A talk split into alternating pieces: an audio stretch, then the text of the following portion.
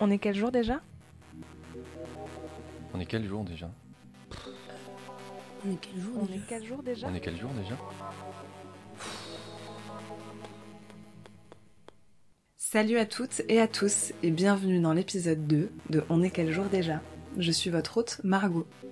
Dans l'épisode précédent, qui s'appelle La table et que je vous invite évidemment à écouter si ce n'est pas déjà fait, je vous présentais Morane, une jeune comédienne touchée par la foudre de la procrastination. Elle rêve de jouer mais elle n'ose pas démarcher les agents.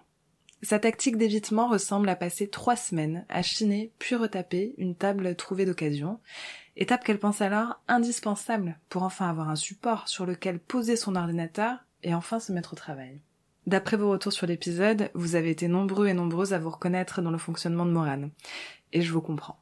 L'épisode que vous vous apprêtez à écouter a été enregistré deux semaines plus tard. À ce moment-là, nous sommes toujours en confinement et l'école se fait à distance. Morane a donc pris du train pour rejoindre Marilou, sa petite sœur de 15 ans, qui ne va pas bien du tout. Nous avons donc enregistré la conversation à distance par téléphone. Il y sera beaucoup question de la relation entre les deux sœurs, mais aussi du parcours rocambolesque de Morane, qui débute alors qu'elle est encore au lycée et qu'elle se fait repérer pour devenir mannequin. Je vous laisse découvrir tout ça et bien plus encore. N'hésitez pas à m'écrire ou à laisser des commentaires si vous souhaitez poursuivre la conversation. Je serai vraiment ravie d'échanger avec vous. Bonne écoute. Coucou Morane. Ça va? T'as pas trop le moral, c'est ça? Moi, bof. C'est. C'est dur la famille, quoi.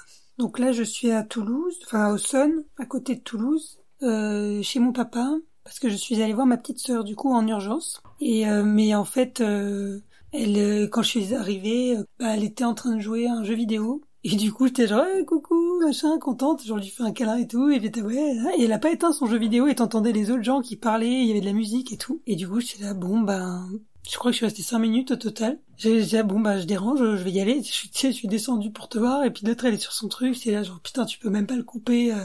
parce qu'en fait, c'est, c'est, c'est l'horreur de notre siècle, c'est des trucs en ligne, connectés. Tu peux pas mettre pause comme on pouvait mettre pause, euh, nous, avant, tu vois. Après, je crois qu'il y avait la Game Boy, il y avait des trucs comme ça où tu pouvais pas finir le niveau avant de mettre pause. Enfin, tous ces trucs-là, ça devait être interdit en fait, parce que parce que ben t'as besoin de mettre pause à un moment donné. Les enfants, ils doivent aller faire pipi, euh, ils doivent aller, je sais pas, manger, se laver les mains. C'est c'est fou quoi. Puis là, puis j'étais avec ma grand-mère juste avant aussi. Du coup, je suis allée voir ma grand-mère qui, qui habite juste à côté et qui, euh, ouais, pareil, est toujours en train de se plaindre, euh, genre de ouf, de tout, tout le temps, tout le temps, tout le temps, tout le temps, ou de demander euh, à ce qu'on lui fasse des trucs pour elle. Bon, parce qu'elle peut pas les faire elle-même. tu Hmm. vois, mais- Euh, et tu disais que t'étais venue voir ta sœur en urgence. Euh, Est-ce qu'il s'est passé quelque chose depuis la dernière fois qu'on s'est parlé? Non, non, bah non, non. Mais là, du coup, elle en a parlé à son père euh, et il veut l'amener voir une sophrologue. en fait, moi, j'avais prévu en descendant de l'amener euh, voir. euh, en fait, c'est des, ça s'appelle CPM, je sais pas quoi, centre, euh, je sais plus quoi. C'est un pote qui m'a dit d'aller voir ça parce que j'ai en fait j'ai appelé plein de psychiatres, pédopsychiatres, et ils sont tous euh, bookés. Genre, ils sont tous, ils, genre les gens ils me répondent et ils me disent mais là on peut, je peux plus, je suis saturé, voilà, saturé. C'est ça qu'ils ont dit. Putain là, c'est chaud quoi. C'est chaud, ça craint. C'est c'est là c'est le plus c'est le où il y a les il y a je sais plus c'est France Inter qui dit ça plus en plus de d'ados qui se suicident et il y a plus de pédopsychiatres disponibles. Putain, on fait quoi? Dans ces cas-là, euh, c'est quoi la solution quoi? Est-ce qu'il peut y avoir euh, des psychologues, pas forcément des pédopsychiatres euh, qui peuvent recevoir des ados, par exemple? Euh, Il y a sûrement ouais des psychiatres, euh, des psychiatres qui sont. Mais en fait, tu veux, je suis arrivée et genre il y avait son père aussi qui était là et donc voilà qui me dit euh, qu'elle leur a dit parce que la nouvelle copine de mon beau-père euh, a tiré les verres du nez de Marilou parce qu'elle sentait qu'il y avait un truc qui allait pas et du coup ils ont décidé de l'amener voir une sophrologue. Pff, Tu vois, je suis là bon. Tu prévois un truc, tu t'organises pour que machin et Hmm. Après, elle peut aller voir un sophrologue et un psychiatre. C'est pas incompatible. Oui, mais bah, elle va pas vouloir faire les deux, tu vois là, il faut qu'elle passe son brevet. Euh, elle est en mode euh, révision et tout. Genre je lui ai dit viens ce week-end, euh, je t'emmène à la mer, on passe une nuit euh, dans un Airbnb, tu vois, et on va voir la mer et tout. Elle me dit non, euh, non, je dois faire mes, je dois faire mes devoirs, je sais pas quoi, je dois faire mes. Et du coup son son père là vient de me dire tout à l'heure qu'ils partent euh, voir ses grands-parents de jeudi à dimanche à la mer. Tu sais, je suis là genre. pff, mais les gars, euh, moi je suis venu pour la voir, en fait vous me dites que vous vous cassez la moitié du temps où je suis là, Pff, putain, ça me saoule. Mais c'est tout le temps comme ça, quoi, ça me saoule trop. Bah y a pas de communication, donc y a pas de coordination, quoi. Et est-ce que tu t'es tenu au message quotidien que tu lui envoies depuis deux semaines? Ça, par contre, j'ai fait tous les jours une citation, tous les matins. Ou les matins un peu plus tard en fonction de quelle heure je me réveille. Mais euh, tous les jours, ouais. Bah ça, ça marche bien, j'ai l'impression que ça fonctionne bien. C'est un truc positif. Elle y répond toujours. Elle, hum, des fois, ça la fait rire. Enfin, j'essaie de, varier un peu les, les types de citations, tu vois. Et parmi tous ces messages, tu penses qu'il y en a un qui a retenu son attention, qui l'a marqué? Bah, il y en a une, euh, j'ai voulu, c'était un jour où j'avais pas le temps et j'étais speed et tu sais, je vais sur internet à chaque fois je fais des recherches en fonction de d'une thématique que je décide pour la journée, tu vois. il y avait vraiment un jour où j'avais pas le temps de chercher, j'avais vraiment pas le temps, pas le temps, pas le temps. Et euh, à chaque fois je mets donc bonjour, bonjour, citation du jour, deux points. Et après je mets la citation et je cite euh, l'auteur ou l'autrice. Et là, du coup, j'ai fait bonjour, bonjour, citation du jour, deux points, ouvrez les guillemets, prout, fermez les guillemets, de Moran Silagi. Et ça, ça lui a plu. ça, ça a marché. C'était vraiment du dernier recours. Parce qu'il y en avait des très longues. Il y en avait un moment, je sentais que je la saoulais un peu parce que j'en chopais des un peu longues, mais qui étaient stylées, mais qui étaient, tu vois, c'était plus des citations, quoi. C'était des, c'était un bouquin, quoi. Donc finalement, c'est la régularité qui est plus importante que euh, le contenu du message, au final c'est ça? Mais c'est ça, c'est ça, c'est ce que je me suis dit. Euh, voilà, donner un rythme, une, une, régularité, et donc créer pour le cerveau une structure en fait au-delà du jour et de la nuit qu'elle respecte plus parce qu'apparemment elle faisait des jeux en ligne jusqu'à 5 heures du mat et tout. Enfin genre elle dormait plus et tout. Tu vois je pense que ça a vachement contribué à, à son mal-être en fait psychologique parce que genre elle, ma grand-mère m'a dit qu'elle voyait plus ses copines et tout euh, genre parce qu'elle a des amis virtuels. Genre elle lui dit euh, des trucs du genre bah pourquoi je les verrai euh, à quoi ça sert j'ai pas besoin.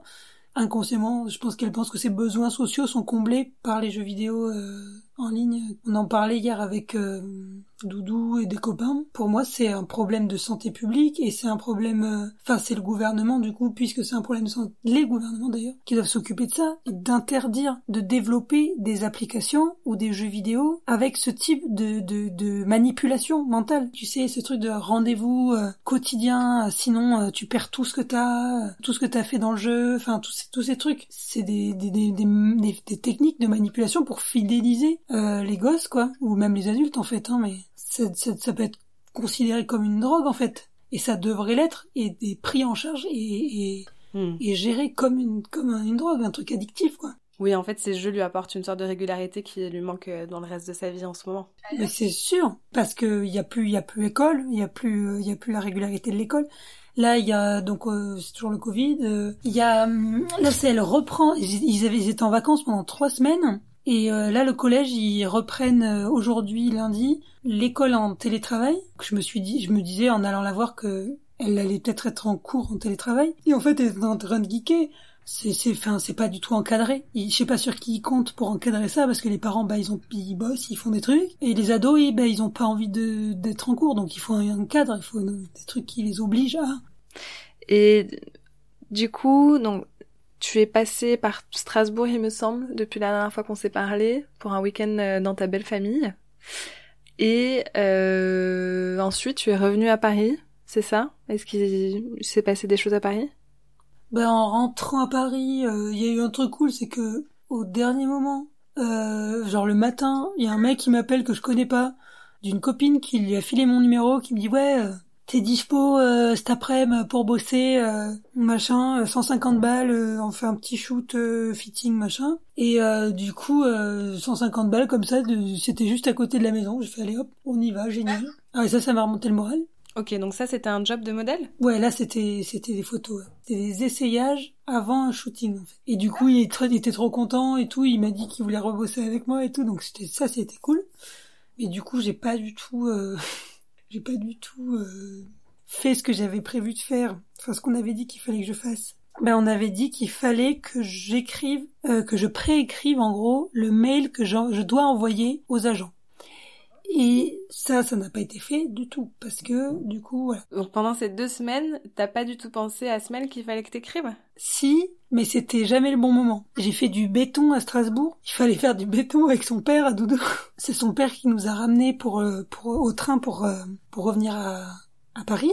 Et tout le long du trajet, Doudou et moi on parlait pas. Et lui, du coup, il parlait, il parlait, il parlait, et il disait des trucs. Euh, du genre euh, si enfin c'est bien il faut essayer mais bon euh, après au bout d'un moment quand on se rend compte qu'on n'est pas fait pour ça euh, il vaut mieux commencer à à voir autre chose, euh, faire quelque chose qui, qui est pour avoir une stabilité financière, euh, à mettre des sous de côté parce que la retraite après, nanana. Mais il parlait de toi là? Bah, il parlait un peu en général, mais il parlait pour moi et Doudou, je pense, tu vois. Parce que Doudou, donc, il veut faire de la musique. Enfin, il fait de la musique, mais il voudrait gagner sa vie grâce à ça. Et moi, je suis comédienne et je voudrais gagner ma vie grâce à ça. Donc, moi, je considère que c'est un processus en fait. On peut pas dire que j'ai essayé vraiment du genre j'ai essayé une paire de pompes au magasin en 40 et c'est rentré et c'est pas rentré. C'est un processus qui est hyper long quoi et qui se met en place hyper progressivement pour moi qui suis très lente aussi dans mon dans mon processus parce qu'il qui, qui a un peu peur de, de plein de trucs donc qui fait durer les choses euh, pour euh, retarder les échéances. Je suis en train d'essayer depuis le jour où j'ai dit tiens je veux faire ça Est-ce que tu peux nous raconter le moment où tu as décidé vraiment de devenir comédienne? Alors, c'est le, ce moment-là, j'avais 19 ans quand j'ai décidé que je voulais faire ça, comédienne. En fait, juste avant ça, de mes 15 ans à donc mes 19 ans, j'étais mannequin. On est venu euh, me chercher à la sortie de l'école euh, au lycée à Toulouse. Et ouais, il y avait des, des scouters là, euh, connards de merde, là, qui font la sortie des lycées, quoi. Tu te rends compte C'est horrible. Et du coup, voilà. Et du coup, ben, un jour où je sortais de cours, ils étaient devant. Ils sont venus me voir en me disant, voilà, vous avez le profil, ça vous intéresse de venir à Paris pour une émission sur le mannequinat, ça va être super, on va vous former. Alors moi, si tu veux, à l'époque là, c'était le moment où euh, j'étais harcelée à l'école à cause de mon nez. Euh, je faisais pas du tout partie des, des belles meufs de l'école, tu vois. Je, je considérais pas du tout être jolie euh, ou du moins avoir, enfin que quelqu'un puisse se dire euh, tu pourrais faire ce métier quoi. Et c'était les copines qui étaient autour de moi qui étaient trop excitées et enthousiastes parce qu'elles étaient témoins de la, de la situation, si tu veux. Et qui disaient, vas-y, Momo, faut que tu le fasses, faut que tu le fasses, vas-y. Même après que le mec soit parti et tout, je me souviens. Elles étaient là, oui, mais c'est trop stylé, ah, vas-y, essaie, on s'en fout, on t'accompagne, on y va. Il y avait le casting qui était au, au, au Leclerc Blagnac. Et du coup, bah, j'aurais dit, ok, ok, vas-y, mais vous venez avec moi, parce que je me chier dessus, sa mère. Et c'était en mode, je sais pas si t'as déjà vu le, concours élite, euh, le truc du concours élite là. C'était ce genre de, ce genre de délire quoi. Pour c'était sur une émission. Ils voulaient faire une émission de mannequinat euh, avec des éliminations et tu gagnes et machin et tu gagnes un contrat dans une agence. Enfin bref. Le tournage de l'émission a eu lieu, mais l'émission n'est jamais sortie parce que c'était une grosse magouille. Ils ont, ils avaient pas payé les gens. Ils étaient partis, on était restés à l'hôtel pendant une partie de l'émission. Ils avaient, ils étaient partis sans payer l'hôtel. Enfin, c'était vraiment un truc, mes meufs. Mais par contre, c'était génial. C'était une expérience, mais tellement cool. C'était, euh, c'était hyper flippant parce que du coup, on sentait au bout d'un moment qu'il y avait un truc qui allait pas, qu'il y avait quelque chose qui était pas réglo dans le truc. Mais donc euh, voilà, donc je fais le casting de ce truc-là.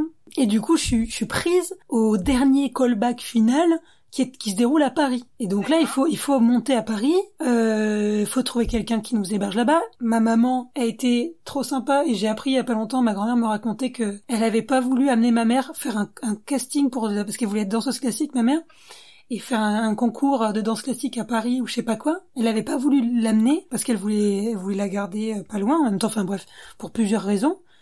Et du coup, je pense que ma maman en avait un peu souffert de ça peut-être même beaucoup. Et là, du coup, genre j'ai appris ça il y a pas longtemps et je, et je repense au fait qu'elle m'ait amené à Paris pour faire ça. Tu vois, qu'elle soit venue avec moi et qu'elle l'ait fait. Enfin, tu vois, c'était cher, fallait payer de billets, fallait machin au dernier moment. Enfin, on a dormi euh, chez des amis qui habitaient en banlieue parisienne, machin, parce qu'ils étaient pas du tout organisés. Nous, on était là, ah mince, ça se passe comme ça. Euh, oh.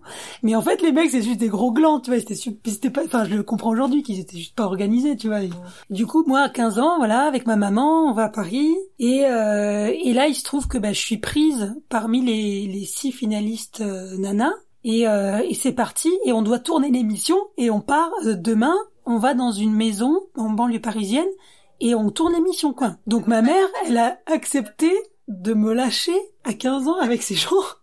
Mais tu vois, c'était bien fait, on ça avait pas l'air chelou, euh, tu vois. Et du coup, elle m'achète en, en, speed des culottes, euh, des des soutifs, des je sais pas, des chaussettes, euh, parce que j'avais rien pris. Là, c'était parti pour deux mois de tournage tout l'été. En fait, c'était l'été. Voilà, et ça a commencé comme ça. Et donc tout ça jusqu'à ce que j'ai 18 ans, de, de en fait, ouais, c'était l'été de mes 19 ans, donc j'avais 18 ans et j'allais faire 19 ans. Euh, l'agence dans laquelle j'étais à Paris, l'agence euh, mère, parce que tu peux avoir plusieurs agences de mannequinat dans le monde. Ils m'envoyaient faire du mannequinat en Chine, je me suis retrouvée dans un trafic d'humains, bref, un truc, euh, bon, on pourra en parler un autre jour. Et donc en rentrant de ça, en ayant survécu à ça, et en étant euh, déjà dégoûté du mannequinat, de, de, de, de l'expérience du mannequinat, avec cette sensation de, de, de, de putain, mais il y a un truc qui va pas, qui est, qui est injuste, qui est horrible, mais, mais sans savoir trop euh, comment le formuler euh, ou prendre du recul dessus, voilà, tout simplement, parce que t'es vraiment baigné dans un truc où on te manipule, on te, ton cerveau, il est, il, est, il macère dans cette espèce de monde de la mode qui a des codes, par... c'est vraiment un monde parallèle, quoi. Et je me suis retrouvée à avoir tout quitté comme ça, j'ai pas passé mon bac et tout parce que je suis partie euh, à 17 ans vivre à Paris. Et ah merde, mais qui je suis? Mais qu'est-ce que qu'est-ce que je voulais faire à la base avant qu'il y ait ça qui m'arrive là? Attends, attends. Le, truc vient de s'arrêter, donc il faut que je reprenne dans mon cerveau là où j'en étais quand je suis sortie de, cours à 15 ans là. Euh, premier truc qui m'est venu à l'esprit quand j'étais petite et tout, enfin ma personnalité, machin, c'était c'était un truc un peu logique. C'était soit ça, ou euh, de, de la peinture ou du je sais pas du design du je sais pas tu vois enfin je voulais faire un truc euh, artistique pas musical parce que je maîtrise pas les instruments et, euh, et j'ai qui sur les cordes vocales donc pas musical. Mais euh, voilà. Et du coup c'était c'était vraiment évident quoi. C'était bon c'est ça. Maintenant je vais faire ça. Point barre. Et il se passe combien de temps en fait entre le moment où tu reviens de Chine et le moment où tu prends cette décision? Peut-être un, un mois. Un mois, ouais. Temps de le temps de digérer ce qui venait de m'arriver, de et de de d'embrayer sur un nouveau truc quoi. Ouais, je dirais un bon mois. C'était peut-être même deux mois parce que c'était non, c'était après l'été, donc c'était un mois de septembre. En plus le mois de rentrée où j'étais un peu à la bourre pour m'inscrire parce que du coup voilà, premier truc que j'ai fait c'est cours Florent parce que à Toulouse euh, j'avais toujours entendu euh, cours Florent, cours Florent, euh, c'est la meilleure école, machin. Après, quand t'arrives à Paris, tu vas, t'arrives au cours Florent, puis on te dit ouais, cours Florent, c'est de la merde. Et t'es la merde, ben je savais pas, fallait me le dire avant, putain. Fais chier. Bon, je suis inscrite, c'est trop tard, allez. Et du coup, voilà, donc je m'inscris en urgence au cours Florent. Euh, c'est parti, mon kiki. Je trouve un, un taf de, de, de serveuse et c'est parti, quoi. Qu'est-ce qui t'attire dans le métier de comédienne? Quand j'étais petite, je, je disais tout le temps que je voulais tout faire. Je voulais tout essayer, tout vivre, tout savoir faire. Impossible, mais bon. Tout, tout connaître, tout, tout expérimenter, tout, tout, tout, tout, tout, tout. Et, euh, et au fur et à mesure de, de cette, cette, cette, cette recherche de savoir, mais je sais que je peux pas, je sais que je peux pas tout faire.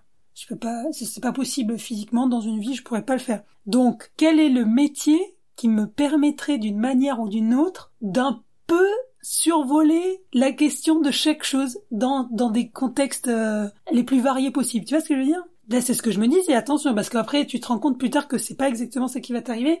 Mais au début, c'est ça, je me dis, je me disais, mais je vais pouvoir être euh, charcutière, euh, être professionnelle de ski nautique, Euh, gravir euh, le mont Everest, et être euh, moine Shaolin.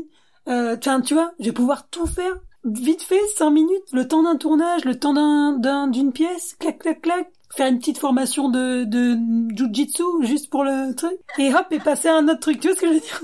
Et pourquoi tu dis que c'est pas exactement ça qui arrive?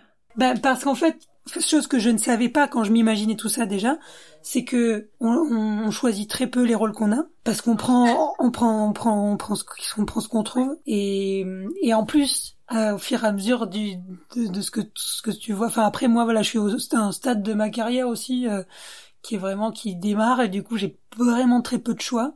Et, et, la plupart des trucs que je lis, que je vois, surtout sur les sites euh, et les pages euh, de casting gratuits là, c'est c'est très souvent la même chose. Tu fais pas de jujitsu, euh, jet ski ou je sais pas quoi, tu veux, tu fais euh, une nana de ton âge qui euh, qui a des problèmes dans dans le monde dans lequel on est là actuellement quoi. La plupart du temps c'est ça. Et en plus, voilà, c'est en fonction de ta tronche, on va te foutre dans un emploi. Je déteste, je déteste ce mot mais euh, je crois que c'est malheureusement je vais devoir finir par l'accepter parce que c'est la réalité du, du, travail, du métier. Euh, c'est ce qu'on m'avait appris à l'école et euh, c'est la première fois qu'on me disait l'emploi c'est tout ce qui compte. Connaissez votre emploi et vous allez pouvoir faire plein de trucs dans votre emploi.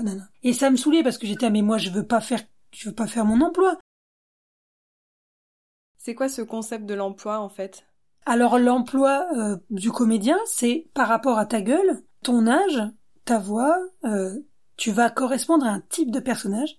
Donc au casting, on va te prendre parce que t'as cette gueule-là, tu machin, t'as cette tête, t'as cette taille, t'as ce machin. Bah moi, euh, je suis grande, je suis fine, je suis une femme jolie, Donc, euh, je vais avoir euh, des rôles de de la grande fille. Je vais pas faire la grand-mère. Je vais pas faire. Euh, je vais pas faire la, la bouchère. je vais pas faire. Tu vois. Je vais toujours faire la la nana jolie, gna gna gna. Alors, j'exagère grave juste pour que que ce soit compris. Mais ça veut pas forcément dire des rôles sans complexité ou sans profondeur. Pas du tout. Mais pas du tout, pas du tout. Et ça, et ça, ça m'a foutu trop les... La première fois qu'on m'a dit ça, parce que tu vois, pour le coup, j'ai voulu faire chier cette prof d'ailleurs.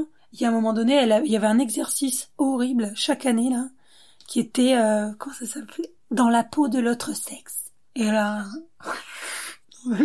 déjà, c'est dans la peau de l'autre genre parce qu'on va pas se faire une opération.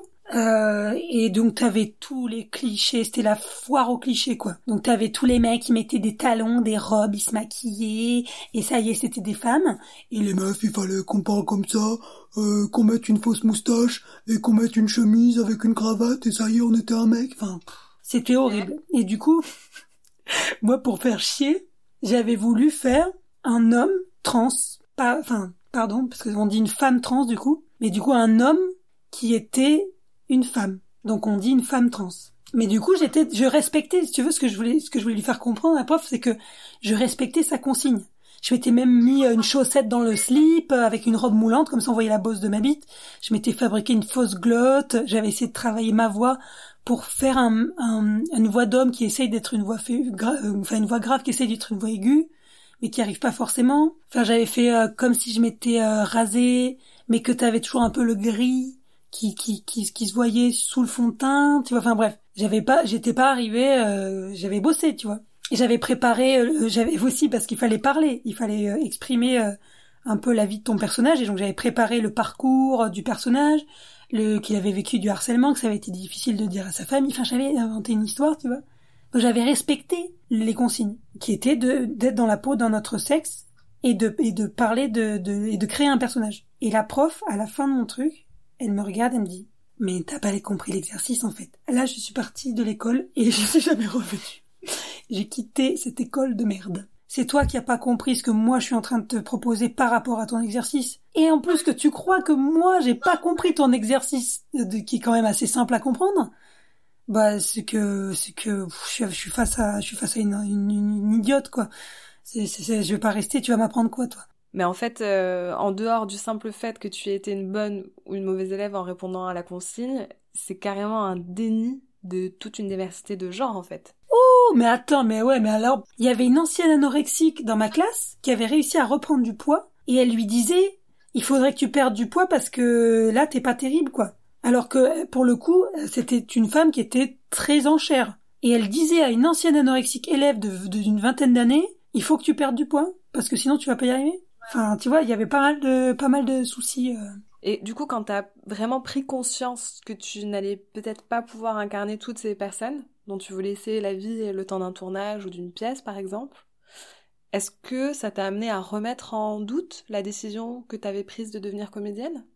Ben non, ben justement, parce que je te dis, je veux pas accepter ce truc de l'emploi. Je sais qu'il existe, je sais que le directeur ou la directrice de casting il cherche une gueule par rapport au personnage qu'a prévu le, le, metteur en scène dans sa tête, etc. Et donc du coup, si tu corresponds physiquement à ce personnage précis, du coup, tu, tu, enfin, ils vont te prendre par rapport à ça. Mais malgré tout, il y a quand même plein, plein d'acteurs et plein d'actrices qui font des trucs qui sont super loin d'eux, qui se griment. Je pense à quelqu'un que j'adore que j'ai vu il y a pas longtemps, c'est euh, Denis Lavant. Je pense à Denis Lavant qui est toujours en train de se, se tu vois, enfin, Only Motors, pour le coup, là, c'est clairement le comédien euh, dans ce que ça devrait être son travail, quoi. C'est juste que ce truc d'emploi, c'est c'est c'est que c'est une, généralité, euh, c'est c'est que c'est la réalité du métier, oui, mais il y a quand même plein d'exceptions à ça et il y a la possibilité de faire des choses qui sont loin de nous.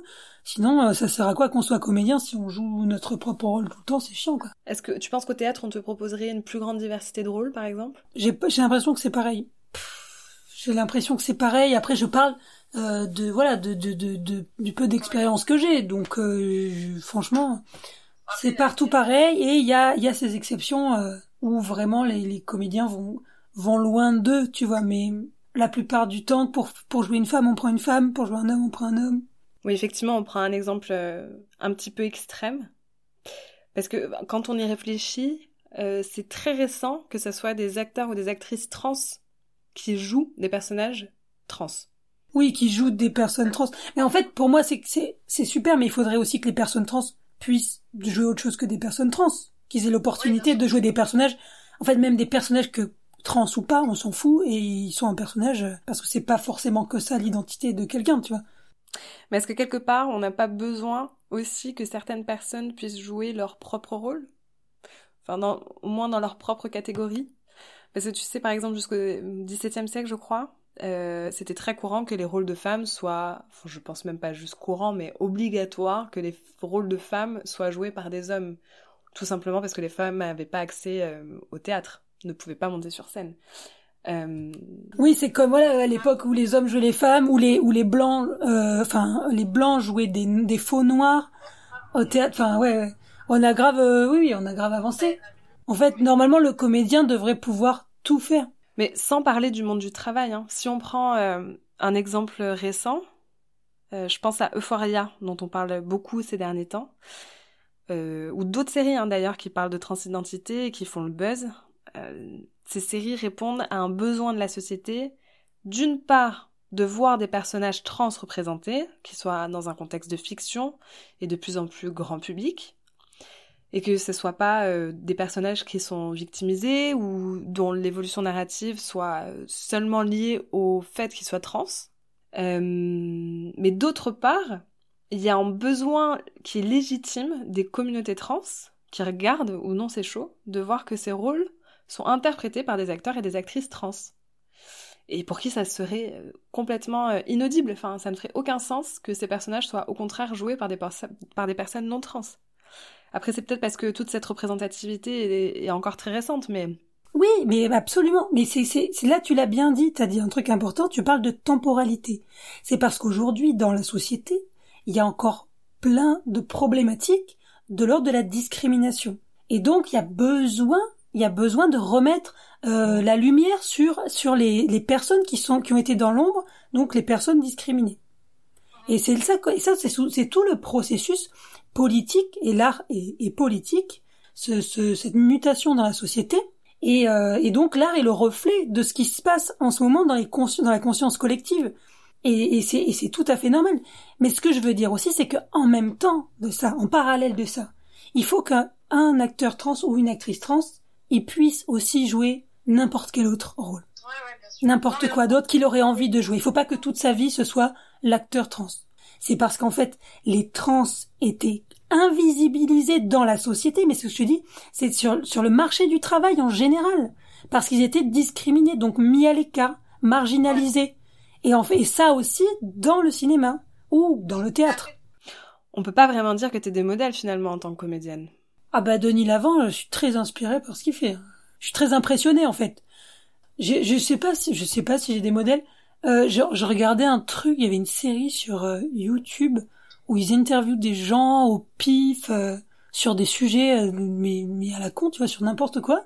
Et c'est des c'est pas des comédiens, c'est des c'est des gens qui font des trucs complètement différents, qui sont un peu choisis au hasard. Et je trouvais que c'était la meilleure matière pour travailler quoi. Toutes les expressions, les mimiques de chacun par rapport à, quand ils reçoivent la question, comme ils sont gênés. Et en fait, vu qu'ils la reçoivent tous, tous la même question, tu vois les dix mille manières de possibilités d'être gêné en recevant une question gênante. Des, tu vois, tous les, les manières de, de, de réfléchir. Ils répondent, par exemple, s'ils répondent tous oui à la question, il y a aucun oui qui est pareil. Donc là, pour le comédien ou la comédienne, t'as une bande de données à observer, c'est, c'est, c'est trop stylé. En tant que comédien, c'est bien de regarder les, les, les meilleurs euh, acteurs et actrices euh, ou, ou ceux qui nous inspirent le plus. Mais si tu veux jouer le mieux c'est-à-dire être le plus vrai possible, il faut regarder la vérité, il faut regarder ce qui est vrai. Bah, j'ai parlé de Camille Cotin la dernière fois par rapport au fait qu'elle me donnait beaucoup d'espoir sur sur le fait qu'il n'y a plus besoin d'être pressé. Ça, c'était un gros problème pour moi, cette sensation de, de stress, de, de faut faire vite, vite, vite, c'est maintenant ou jamais, là.